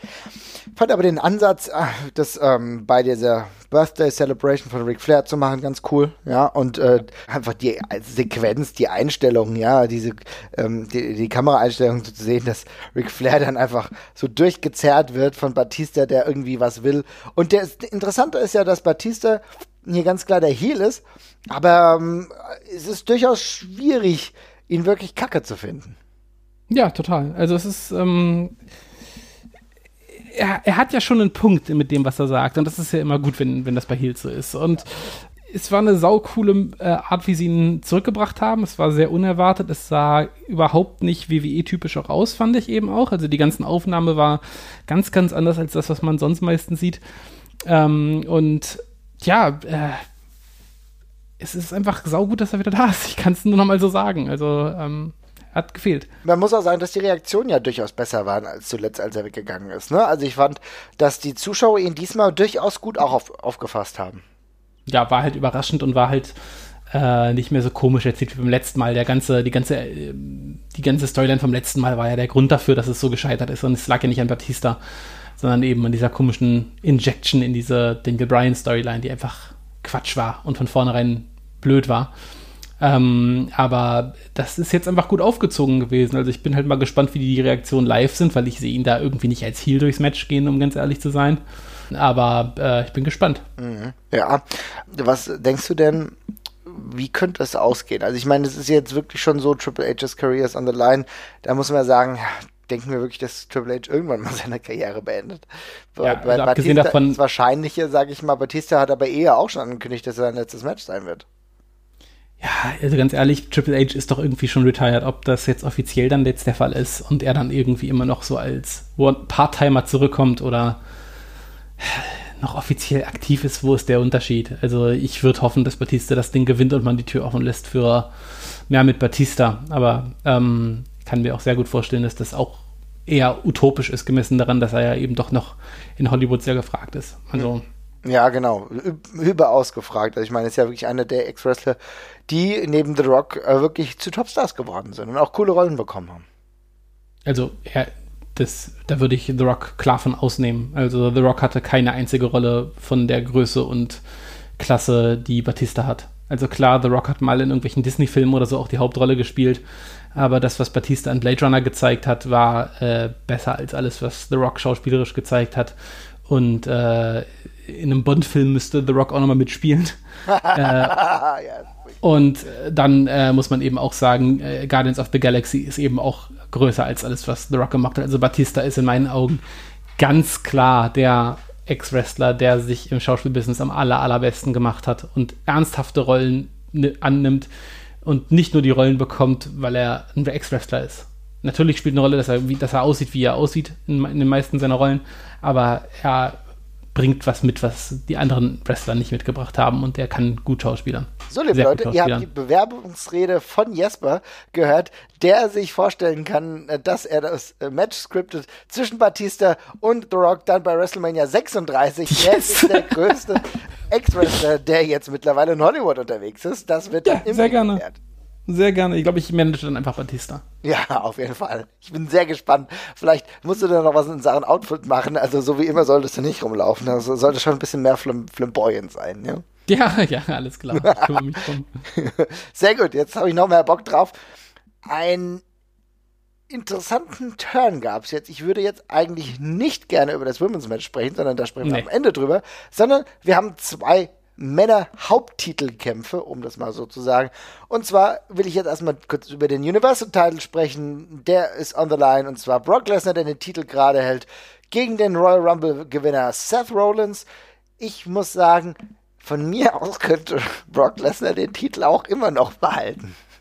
Ich gehe fest davon aus, dass er das tut, um ehrlich zu sein. Mhm. Ähm, ich glaube, Brock Lesnar behält das Ding, weil ich sehe den, die, die Titel in den anderen beiden Matches wechseln gerade. Und ach, bei Rollins, ja, ich weiß nicht. Also äh, fühlt sich für mich jetzt nicht so an, als müsste er mit diesen Titel gewinnen gerade. Also es ist jetzt keine Storyline, wo man krass emotional involviert ist, oder? Also nee, ich bin gar nicht, also ich muss echt sagen, ich bin nicht emotional involviert. Ich habe voll Bock, Brock Lesnar zu sehen, zum allerersten Mal in meinem Leben live. Ja. Das finde ich super ja. geil, ja und äh, Paul Heyman irgendwie an seiner Seite rumspringen sehen. Ich will diesen, dieses Biest sehen, auf jeden Fall. Und ich finde es auch cool, dass Rollins gegen ihn antritt, weil ich weiß, dass die beiden harmonieren können, weil ich weiß, dass die beiden trotz der unterschiedlichen Art und Weise, die die beiden im Ring ja eigentlich ja, agieren, dass sie aber zueinander finden können, ja. Und Rollins ist jetzt nicht nur derjenige, der einstecken muss, der kann auch gut austeilen. Aber ich sehe emotional diese Notwendigkeit nicht, dass der Titel wechseln muss. Also ich will nicht sagen, Seth Rollins ist mir egal, so weit würde ich nicht gehen, aber es ist jetzt auch mal nicht schlimm, wenn der Royal Rumble-Gewinner nicht den Titel bekommt.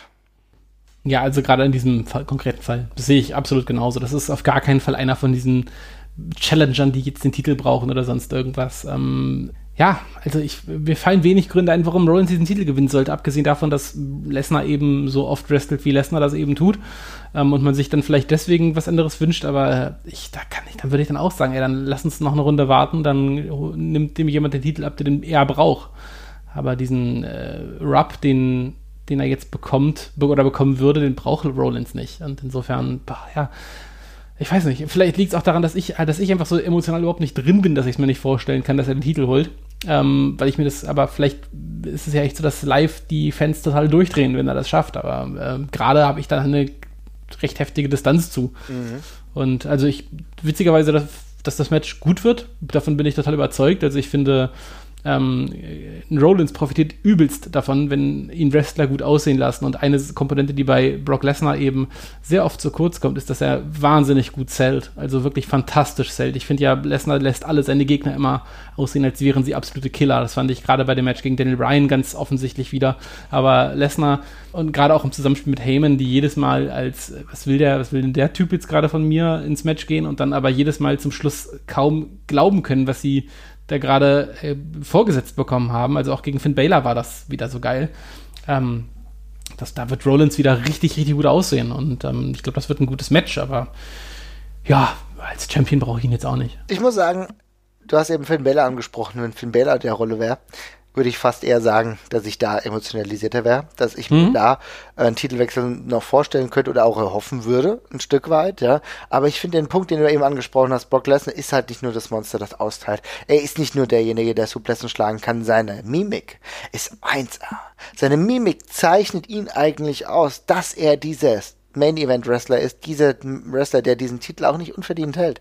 Denn die zeigt uns, ja, welche Schmerzen er manchmal hat. Die zeigt uns, wie überrascht er manchmal ist. Und das nimmt mich als Fan komplett in Beschlag. Total. ich super. Ja, also es ist für mich immer der schönste Moment, wenn Brock Lesnar überrascht davon ist, dass ihm der andere wehtun kann. Das ist jedes Mal wieder geil. Und ähm, das wird, auch die, das wird auch da wieder gut passen. Also der Rollins ist ja auch einer, der viel über die Agilität kommt und ihn dann halt so ein bisschen äh, peu à peu halt irgendwie schwächen wird, er ihm da mal richtig eins ranklatscht, dann wird Lesnar wieder gucken, als hätte man ihm gerade einmal kaltes Wasser ins Gesicht geschmissen. Und da habe ich Bock drauf. Das äh, wird lustig. Und genau wie du sehe ich Lesnar auch zum ersten Mal live und ich alleine deswegen finde ich das schon cool. Ja, für mich und für dich klingt es aber alles danach, dass er den Titel behält. Und dann würde ich sagen, wenn Drew McIntyre gegen Roman Reigns gewonnen hat, sehen wir beim nächsten großen Pay-Per-View, vielleicht beim SummerSlam, das Aufeinandertreffen Brock Lesnar gegen Drew McIntyre. Und dann können wir über einen Titelwechsel immer noch reden. Tja, genau. Sehr gut. Und dann kommen wir zum zweiten Männer-Titelmatch, so das WWE Championship-Match. Daniel Bryan gegen Kofi Kingston. Ich glaube, da ist von uns beiden Seiten ein bisschen mehr Emotionalität durchaus drin. Ne? Ich glaube, ich war noch nie in einer WWE-Storyline so drin wie in diesem Match tatsächlich. Also ich habe mich, ich freue mich dermaßen auf, äh, auf das Match. Ähm, also Daniel Bryan ist sowieso geil. Sie haben es für mich auch tatsächlich gedreht bekommen. Mir war das jetzt zuletzt nach dem Comeback alles relativ egal, was er gemacht hat, aber die neue Rolle gefällt mir sehr, sehr gut und äh, brutal geil. Also meine Güte. Ja, ja natürlich. Also erstmal vorweg ist die Rolle natürlich geil, aber es ist dann nochmal eine ganz andere Kunst, damit wirklich als Heel over zu kommen und das hat er jetzt eben geschafft. Ähm, und da, darauf freue ich mich. Und dann, ja, die Kofi Kingston Storyline ist perfekt. Was Geileres kann ich mir nicht vorstellen. Und alle, die da sagen, da kommt irgendwie ein Turn von New Day, legt euch gehackt, da kommt überhaupt nichts. Das sind Freunde. Die machen das jetzt zusammen. Gehen das zusammen durch. Ja, das ist, das ist so gut, oder? Also ich meine, wirklich, also wir haben ja oft schon drüber gesprochen, wir haben noch eine, eine, Folge, die auch irgendwann bald mal rauskommt, wo es um Freundschaften einfach geht. Und es ist im Endeffekt so, dass dieses Element, wir machen das zusammen und äh, wir sind für dich da und jetzt, wie es ja zuletzt bei äh, SmackDown auch war, wo The New Day das Gauntlet gewinnen mussten, damit Kofi Kingston wirklich bei WrestleMania um den Titel antreten kann, ja? Also dieses, ja, wir opfern uns dann für dich ein Stück weit, aber wir freuen uns dann für dich mit. Und dann, wo dann im Backstage-Sequenz dann auch gesagt wird, nein, so, ich will nicht an dieser Rolle sein von Kofi Kingston. Er ist ein Stück weit von mir und ich freue mich und ich bin auch bei diesem Championship-Match, ja, das hat dann Xavier Woods gesagt, weil er ein Teil von uns ist. Also wirklich diese enge Freundschaft, was du ja total selten hast. Wir haben ja schon mal drüber gesprochen. Ähm, du hast es total selten im Wrestling, dass es ja fortwährende Freundschaften gibt. Und wie lange ist The New Day zusammen? Fünf Jahre oder so, ne? Ja, schon ewig lang, wirklich. Also. Ja. Und, und dann halt auch dieses Element einfach nach vorne getragen wird. Natürlich aber auch mit, äh, du hast es vor ein paar Wochen mal gesagt. Also äh, die WWE hat es echt geschafft, Fans zu zeigen, von dem sie noch gar nicht wussten, dass sie das eigentlich wollten. Und jetzt haben sie sie so angestachelt, dass es halt einfach da ist, ne? Ja, also genau das, äh, einfach wieder nicht gewusst, dass man es will, hatte ich hatte das letzte Mal schon gesagt, das ist genau das ist ja das Beste. Ähm, und ich, ich freue mich da so tierisch drauf. Also, das ist, äh, hättest du mir vor einem Jahr gesagt, dass ich mich darüber freue, dass bei der WrestleMania, bei der ich bin, jetzt Kofi Kingston Main Event steht, auch gesagt, ey, komm, was, was ist los mit dir? Aber ich will so sehr, dass er dieses Ding holt, tatsächlich. Und ich bin da so krass involviert, das hätte ich niemals für möglich gehalten. Und ähm, ja, richtig Bock drauf. Wird, wird super. Also, wird auch von der Matchqualität her ist es natürlich ein passt, passt das super gut. Wir wissen, wie geil äh, Daniel Bryan als Heel wresteln kann da ist er auch perfekt drin, dann eben so einen hüpfenden Flummi wie Kofi Kingston unter Kontrolle zu halten, bis er dann endlich mal irgendwie einen High-Flying-Move rausbasten kann und die Fans dann eben alle total durchdrehen. Ähm, Kofi Kingston ist eins der natürlichsten Babyfaces, die die WWE momentan vielleicht jemals hatte. Ähm, also, was will ich mehr? Auf jeden Fall.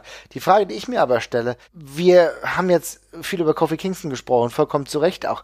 Aber ich denke, man sollte immer noch festhalten, dass Daniel Bryan auch diese Art des Heels sehr, sehr glaubwürdig spielt und auch eigentlich es geschafft hat, aus dem, wie soll ich sagen, aus dem natürlichen Wrestling-Kosmos, wie er das damals als Face geschafft hat, ein bisschen rauszukommen. Denn äh, was ich total interessant finde in seinem Werdegang der letzten Zeit, dass er ähm, auch von vielen, das habe ich jetzt bei der, meine, vielleicht ist meine Twitter-Bubble so ein bisschen erweitert worden, dadurch aber mitbekommen habe, dass äh, viele seiner, seiner Interviews, die er gehalten hat, mit seinem neuen, sage ich mal, umweltfreundlichen Gimmick, ja, aber gleichzeitig ja. umweltfreundlich und trotzdem wieder von allen gehasst. Es zeigt ja auch so diese, wie soll ich sagen, durchaus zwiespältige Persönlichkeit, die auch in ihm vielleicht vorherrscht, aber diese zumindest seinen Charakter widerspiegelt, dass er es geschafft hat, auch im Mainstream irgendwie Leute anzusprechen, oder?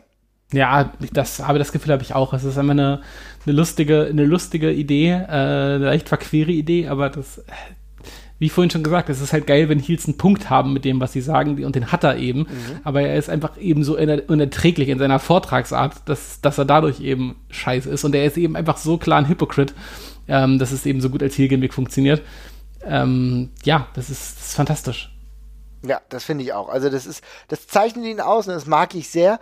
Und ich finde es super, denn mit so einem einfachen, ja, lamen Face-Comeback Daniel Bryan hätte ich keinen Bock gehabt auf WrestleMania, auch ja. wenn ich ihn liebe. Aber mit dieser überdrehten Weltrettungs- ähm, Sache, wo er wirklich einen Punkt hat, aber wo er alle Leute Hass zur Weißglut bringt und gleichzeitig jetzt jemanden hat, äh, wie Kofi Kingston, der halt dieser absolute Sunny Boy jetzt ein Stück weit ist und den die Leute auch einfach gewinnen sehen wollen, hast du hier zwei gute Konterpunkte geschaffen, die für mich ein Match ähm, sehr gut ja illustrieren. Und die Frage, die ich mir halt stelle, ist, das ist so ein bisschen so die Metaebene, aber ich glaube, da können wir auch mal ganz kurz drüber reden. Äh, Kofi Kingston ist auch so ein bisschen der Hoffnungsträger für die Black Community, dass jetzt mal der World Title wirklich dahin kommt, oder? Das kann ich als Nicht-Mitglied der Black Community nicht sagen, ob das so ist. Also ich kann es mir vorstellen, aber das äh pusht es die WWE ein Stück weit, weil das Gefühl habe ich nämlich schon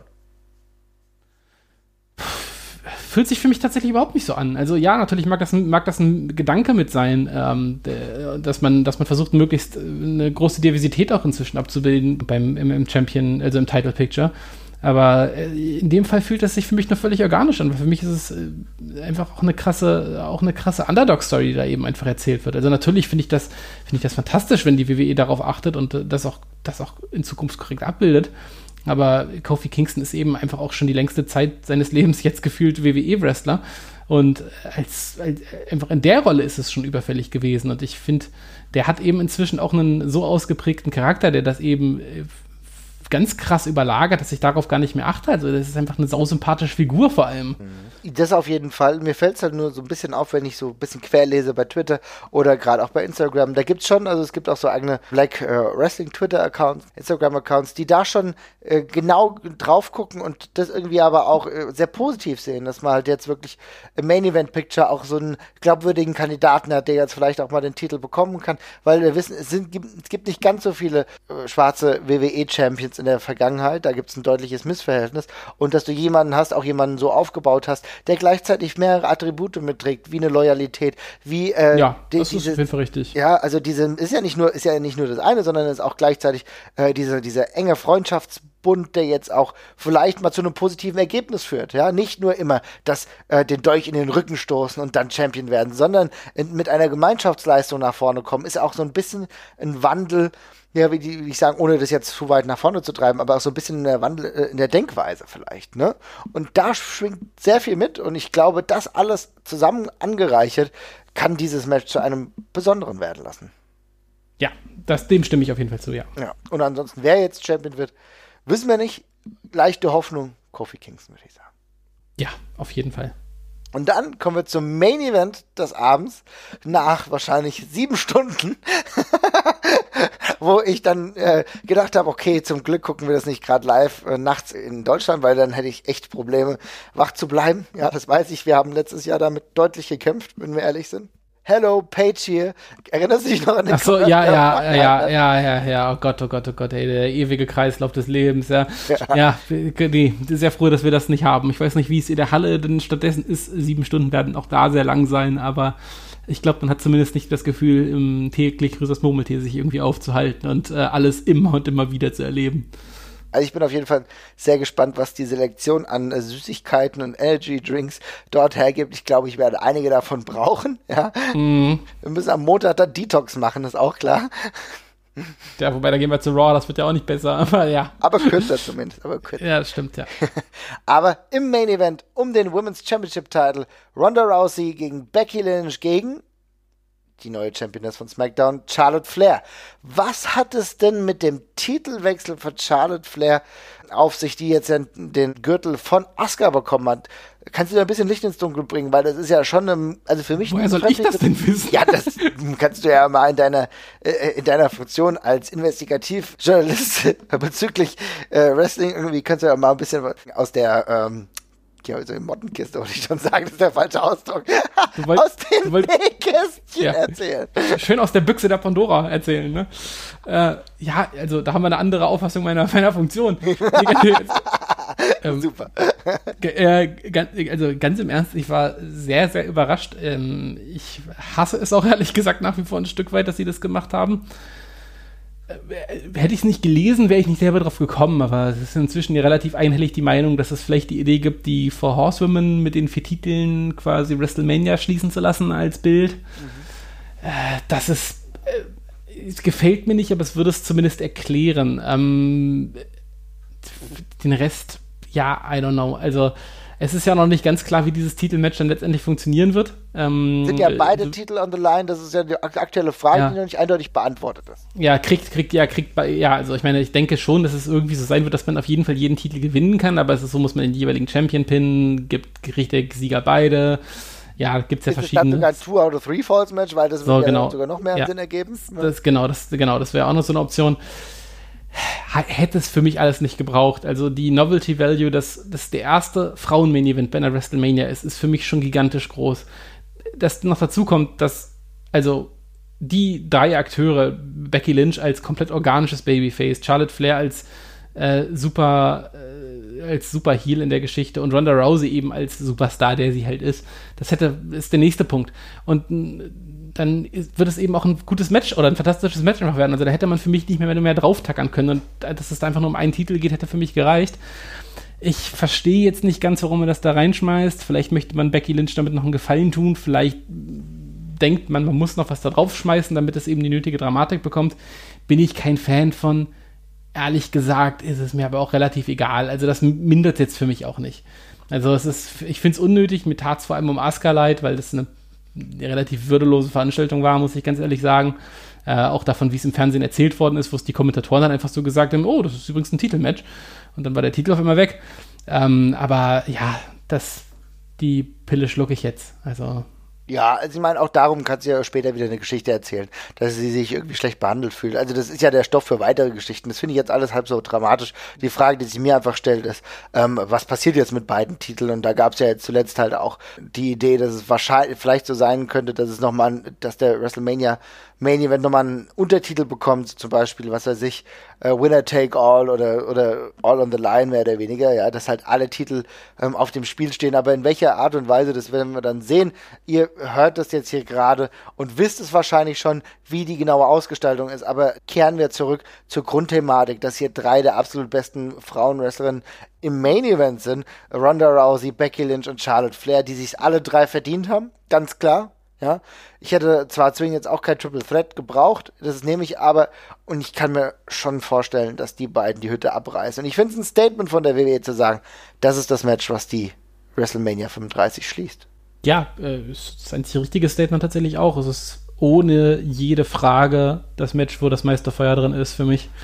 Ähm, also das, das, das, das größte Long-Term-Storytelling, was sie da gerade fahren. Es ist äh, Becky Lynch ist die, die es am äh, meisten selbst geschafft hat, da jetzt zu stehen, wo sie gerade ist, neben Kofi. Ähm, und macht für mich mega Sinn. Also ich hoffe, ich hoffe auch sehr, dass sie das nicht machen mit den Four Horsemen zum Schluss, weil ich möchte eigentlich diese Becky Lynch gegen Charlotte Flair Story gerade nicht verwässert sehen, in gar keiner Form. Ähm, ich finde, die können sich ruhig noch ein bisschen behaken, bevor da irgendwann mal vielleicht eine Versöhnung kommt. Aber ähm, es ist die komplett richtige Entscheidung, dass das der Main Event wird. Das ist äh, also die, die, das einzige Match, äh, wo man noch drüber diskutieren könnte, sonst wäre Brian gegen Kingston. Mhm. Ähm, und das ist mir zu kurzfristig jetzt erst entstanden, um dafür das, das Triple Threat Match abzusägen. Und das für mich ist die einzig richtige Entscheidung. Also komplett richtig. Ja, und es ist halt auch im Endeffekt das mit, mit dem sonst längsten Aufbau, weißt du? Also ich meine, es schwelt lange, es hat äh, Leute emotionalisiert. Becky Lynch überlegen wir, wie krass da auch die Storyline geführt wurde, wie aber auch von vielen Fans es einfach äh, gewollt war. Ne? Also Becky Lynch wurde auch von Fans in diese Rolle gebracht, ja. Und Charlotte Flair ist eine perfekte Gegenspielerin, die als Heel dann irgendwie eingesetzt wurde, in dieses Match hineingefrachtet wurde. Nicht ganz zum Gusto der Fans, aber trotzdem mit äh, einer gewissen Glaubwürdigkeit. Und die Frage ist, ja, wie Ronda Rousey jetzt halt da als Championess da reinspielt, äh, in einer fast mittlerweile sogar fast ein Stück weit ungünstigen Rolle. Er fand so einige Statements nicht so ganz so mm. Sinnvoll, wo auch die Frage des Wrestlings irgendwie äh, wieder im Raum stand. Weiß nicht, ob man das irgendwie auf den Tisch bringen muss. Aber andererseits sorgt es dafür, dass ich sehr gut damit leben könnte, wenn sie den Titel verlieren. Ja, definitiv, ja. Ja, also insofern auch nicht ganz so schlecht. Ich mag übrigens grundsätzlich aber die Art und Weise, dass sie halt jetzt ein Heal ist, dem jetzt alles scheißegal ist. Vielleicht würde ihr hier auch ein Manager oder eine Managerin irgendwann mal zu Gesichte stehen. Das könnte man irgendwann als logische Erweiterung sehen. Brock Lesnar war zwischenzeitlich beim MMA, Ronda Rousey kommt vom MMA. Vielleicht da nochmal so ein bisschen einen Manager zu haben, der das so ein paar Richtungsentscheidungen trifft, würde ich ganz cool finden. Aber äh, das überlasse ich natürlich der WWE. Aber dass wir hier einen geilen Main Event haben, auf den wir uns auf jeden Fall freuen, der das würdige Highlight auch dieser Show ist, das hätte ich, muss ich sagen, hätte ich vor einem Jahr nicht gedacht. Wir sind ja in diese Experience gestartet, ohne zu wissen, was uns erwartet. Ja, wir haben einfach gesagt, okay, wir machen das jetzt. Und zwischenzeitlich hatten wir schon Angst, dass äh, vielleicht am Ende äh, Triple H und äh, HBK als Tag Team gegen Undertaker und Kane dann mit dem mhm. Main Event machen. Und dann hätten wir uns ganz betröppelt angeguckt. Wir sind froh, dass es jetzt, glaube ich, ganz schön anders läuft. Ja, ja, definitiv.